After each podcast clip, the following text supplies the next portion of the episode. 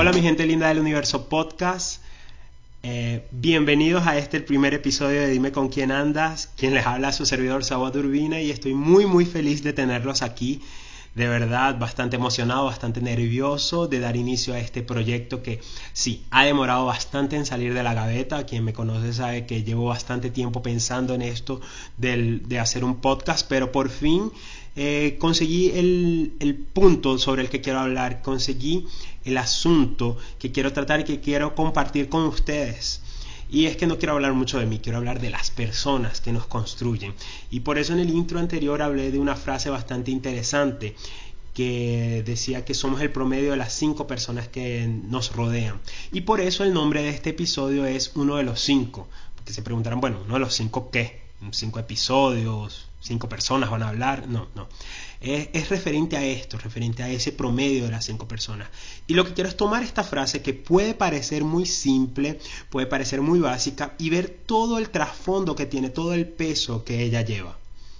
Y para eso, bueno, hablaremos primeramente de quién fue quien, quien dio a conocer esta frase y que fue, se hizo muy famoso fue realmente por ella.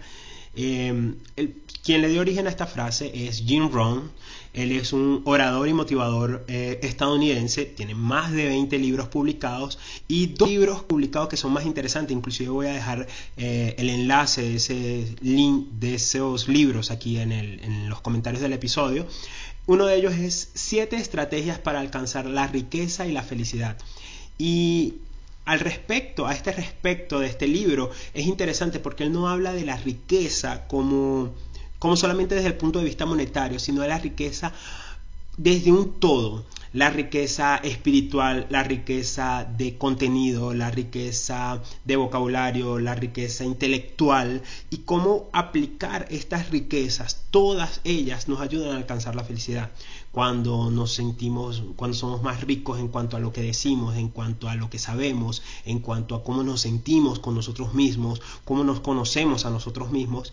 Y, extendiendo un poco esta parte del autoconocimiento, él escribió otro libro también fantástico que se llama Las estaciones de la vida, donde habla acerca de cómo aplicar esta riqueza de conocimiento en cada una de las estaciones eh, o cada una de las facetas en que vas viviendo, porque no es lo mismo el conocimiento que tienes y que debes aplicar cuando eres joven, cuando eres joven adulto, eres ya un adulto, cuando estás más adelante. Una de las cosas también interesantes de él es que fue el primer mentor del famoso Tony Robbins, que muchos lo conocen, es un, es un motivador, influenciador, coaching motivacional a nivel internacional conocidísimo.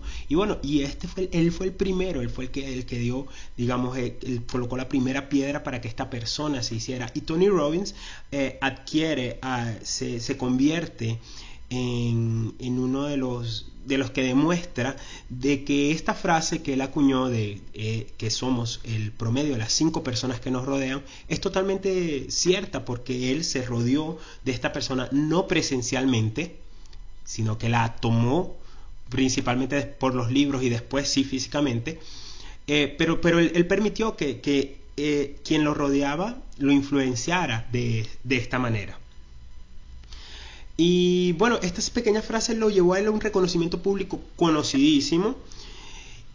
Y lo que me llama, una de las cosas que me llama mucho la atención es que cuando nosotros traducimos esta frase al español, porque obviamente ella está en su, idioma original es el inglés, cuando la traducimos al español se parece mucho a un dicho, a un refrán que nosotros tenemos que es dime con quién andas y te diré quién eres, que obviamente de allí sale el tema de este podcast, el, nombre de este podcast, y que muchas veces muchas personas dicen, ah, eso lo dice mi mamá solamente para que no me la pase con tal o que no esté con fulano, y no tiene nada, sí tiene mucho que ver, realmente, sí tiene mucho que ver con, con, con esto, pero, pero va más allá, porque pueden decir, no, pero es que yo no me parezco a, a fulanito porque me la pasen. Mm, en el fondo, si analizamos bien nuestro contexto social, podríamos decir que sí. Una de las cosas eh, eh, a ver, de este, de este dicho es que dime con quién andes, te diré quién eres, es que nos cuenta un poco acerca de nosotros por las personas con las que nos rodeamos. Y en la frase que habla que, que, somos el promedio de las cinco personas que nos rodean, eh, la palabra clave es promedio. O sea, nosotros no somos una réplica exacta, nosotros no somos una copia. Nosotros somos el promedio de las personas con las que nos rodeamos y, es totalmente normal porque cuando estamos con personas que tienen una determinada forma de pensar, normalmente nosotros asumimos ese pensar, esa ideología. Eh, tomamos unos patrones de comportamiento y de vestimenta que tienen que ver así. Muchos de nosotros cuando éramos jóvenes, más jóvenes, eh, estas personas porque nos gustaba, porque escuchábamos el mismo tipo de música, porque nos gustaba ir al mismo lugar y obviamente teníamos el mismo estilo de, ropa, eh, queríamos el mismo tipo de zapatos y bueno, muchos jóvenes hoy en día quieren utilizar este, la misma chaqueta que un ídolo o que las personas que escuchan ese ídolo. Eh, cuando tenemos un poco más de edad, algunas veces eh, adquirimos esta, este comportamiento o vestimenta en base a nuestra religión o a nuestras creencias y eso nos va afectando. Eso nos va afectando. ¿Por qué? Porque entramos en lo que se llama el construccionismo social. O sea, nosotros comenzamos a construir nuestro entorno social en base a las personas que piensan como nosotros y que comparten las mismas ideologías que nosotros. Y por eso vamos a religiones en grupo, vamos, asistimos eh, eh, vamos a, eventos sociales o culturales en grupo porque son estas personas que comparten nuestra ideología, nuestra idiosincrasia, algunas veces simplemente nuestro idioma, pasa mucho con extranjeros que, que cuando están en un proceso migratorio comienzan a unirse en grupos solamente porque tienen la misma raíz cultural. Eh, para muchos es conocido que actualmente existe la diáspora venezolana y y los venezolanos saben que se encuentran en ciudades como Santiago de Chile, Buenos Aires, Sao Paulo, Berlín, Madrid, y escuchan música venezolana que tal vez nunca habían escuchado antes o les da una, necesidad de comer eh, una comida que tal vez cuando vivían en su país no les hacía tanto efecto, tanta falta. Y una de las cosas también es, es con respecto a la vestimenta. Muchas personas comienzan a adquirir el uso de una gorra que los identifique o una chaqueta que los identifique porque necesitan formar parte de ese todo y están construyendo un nuevo entorno social en base a, esa, a ese nuevo normal que están teniendo, porque ser emigrante ahora es el nuevo normal para esa persona o para algunos de nosotros. En mi caso yo también soy emigrante, me encuentro en la ciudad de Sao Paulo y, yo mismo he caído en ese, en ese construccionismo social con quienes, con las personas que amo, las personas con las que hablo el mismo idioma y las personas con las que me preocupo. Eh, y puedo preocuparme con amistades que tenga en otros estados de aquí mismo de Brasil, a pesar de que la distancia es bastante grande, pero estoy, e, ese es mi entorno, mi nuevo entorno, ese es mi nuevo construccionismo social. ¿cierto? Y no, es, no hay nada malo porque la sociedad se ha venido eh, desarrollando de esa manera siempre. Solamente que cuando nos dicen o cuando vemos que, que, nos parecemos a las personas con las que andamos, comenzamos a pensar un poco sobre nuestra vulnerabilidad, sobre cómo, qué tan vulnerables somos. Y decimos, no, eso no me pasa a mí. Y la verdad es que sí nos pasa. Porque pocas personas consiguen ser tan firmes. Si lo pensamos bien, nuestras acciones de otra forma son influenciadas en gran parte por las personas que están rodeadas a nosotros. En el estado hoy en día, ¿quién te ayuda a tomar esa decisión? La casa donde estás, em, el trabajo donde estás, eh, tal vez hasta el país donde estás, eh, lo que estudiaste, lo que no estudiaste, la religión en que te encuentras. Y, y, eso, y esto forma parte por lo que comenté anteriormente, principalmente por el construccionismo social que hemos desarrollado, que hemos venido desarrollando a lo largo de nuestra vida, y en otra parte porque, porque creamos una serie de admiración hacia esas otras personas que nos rodean y que nos construyen y que sentimos que bueno que ellos están ellos se preocupan por nosotros y que por nuestro bien nosotros estamos retribuyendo con ese con decisiones adapta a lo que a lo que nos va a mantener juntos socialmente. Eh, ahora, en esa parte de mm, la influencia, lo interesante también es saber es que yo formo parte de las cinco personas de otra persona. Entonces, yo tengo cinco personas que me rodean y que ellos me influyen, pero yo también formo parte del grupo de cinco personas que rodean a otro. Y es ser interesante es ver eh, qué tan buena influencia estoy siendo yo. Porque si, porque principalmente tienes que saber, uno, me agrado como soy yo. Porque si no me estoy agradando como soy en este momento, una de las cosas tiene que ver posiblemente con quién te estás reuniendo, con quién te estás rodeando. Y dos, qué tanto te estás nutriendo para que tú, al ser una de las cinco personas que rodea a otros, eh, seas una, una buena influencia. Y esa, eh, eh, recuerda que, que tu manera de ser y tus palabras y tus actitudes van a influir, moldear y definir la personalidad, la decisión, las ideas y las actitudes de otras personas, así como las tuyas también fueron influenciadas. ¿Verdad? Entonces, lo, cuando llegamos a este punto de autoanálisis y de autoconocimiento, y voy a dejar en, en, en los comentarios también un link hablando sobre sobre esta parte del autoconocimiento, cómo ha sido tan difícil durante el periodo de la cuarentena. Em, me gustaría recalcar la parte de que autoconocerte no es gratis y que dejarse influenciar por lo bueno tampoco es gratis.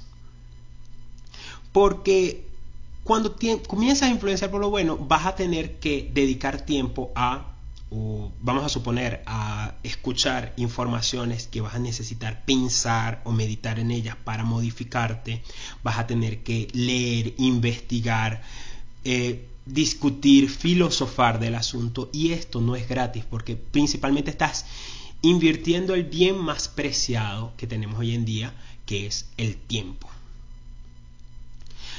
Pero una de las cosas interesantes que también dijo Jim Rohn, que fue el, que le dio todo el movimiento a esta frase de la que estuve hablando durante este episodio, él dijo que la diferencia de donde estamos hoy y dentro de cinco años se encuentra en la calidad de los libros, de los libros que has leído o que estás leyendo. Y esto resulta totalmente cierto, porque, porque cuando, cuando tomamos un libro de calidad para que nos nutra, nos estamos, uno, dejando influir, influenciar por una cosa buena, eh, y segundo, nos estamos rodeando de la persona que, escribió ese libro. Entonces muchas veces sabes que tenemos como aquel autor de, de, filosofía o de autoayuda o motivacional que nos gusta mucho. Y realmente cuando leemos dos, tres, cuatro, cinco libros de esta persona, estamos rodeándonos de esta persona. No, no, estamos, eh, no estamos huyendo no estamos muy lejos de lo que él piensa porque todo lo que él piensa, todo lo que él plasmó lo dejo allí. Cuando escuchamos un podcast, cuando vemos un video, cuando hacemos un curso eh, por internet o, presencial o cuando entramos en un grupo de Facebook para discutir de un asunto, nos estamos dejando influenciar por esas personas. Entonces algunas veces, este, cuando queremos ver y aquí vamos a otro aspecto, que es cómo nos vemos en el futuro, o cómo influenciaré yo a las personas en el futuro, tiende a ver con, bueno, ¿y qué estoy haciendo yo hoy para ver lo que va a pasar conmigo dentro de cinco años? Y tiene mucho a ver con eso, con el material con el que me estoy alimentando hoy, con los libros, podcasts, videos, cursos, discusiones, filosofías que yo estoy teniendo. Y pensando bastante en ese asunto fue que surgió este, este podcast surgió porque, porque, en parte porque quiero compartir el conocimiento que he tenido por las personas con las que me he reunido y que quiero darle las gracias a todos y cada una de las personas que han contribuido para que yo me forme y yo sea la persona que está aquí hoy frente a este micrófono hablando con tanta naturalidad, como si fuera la cosa más fácil del mundo, pero no.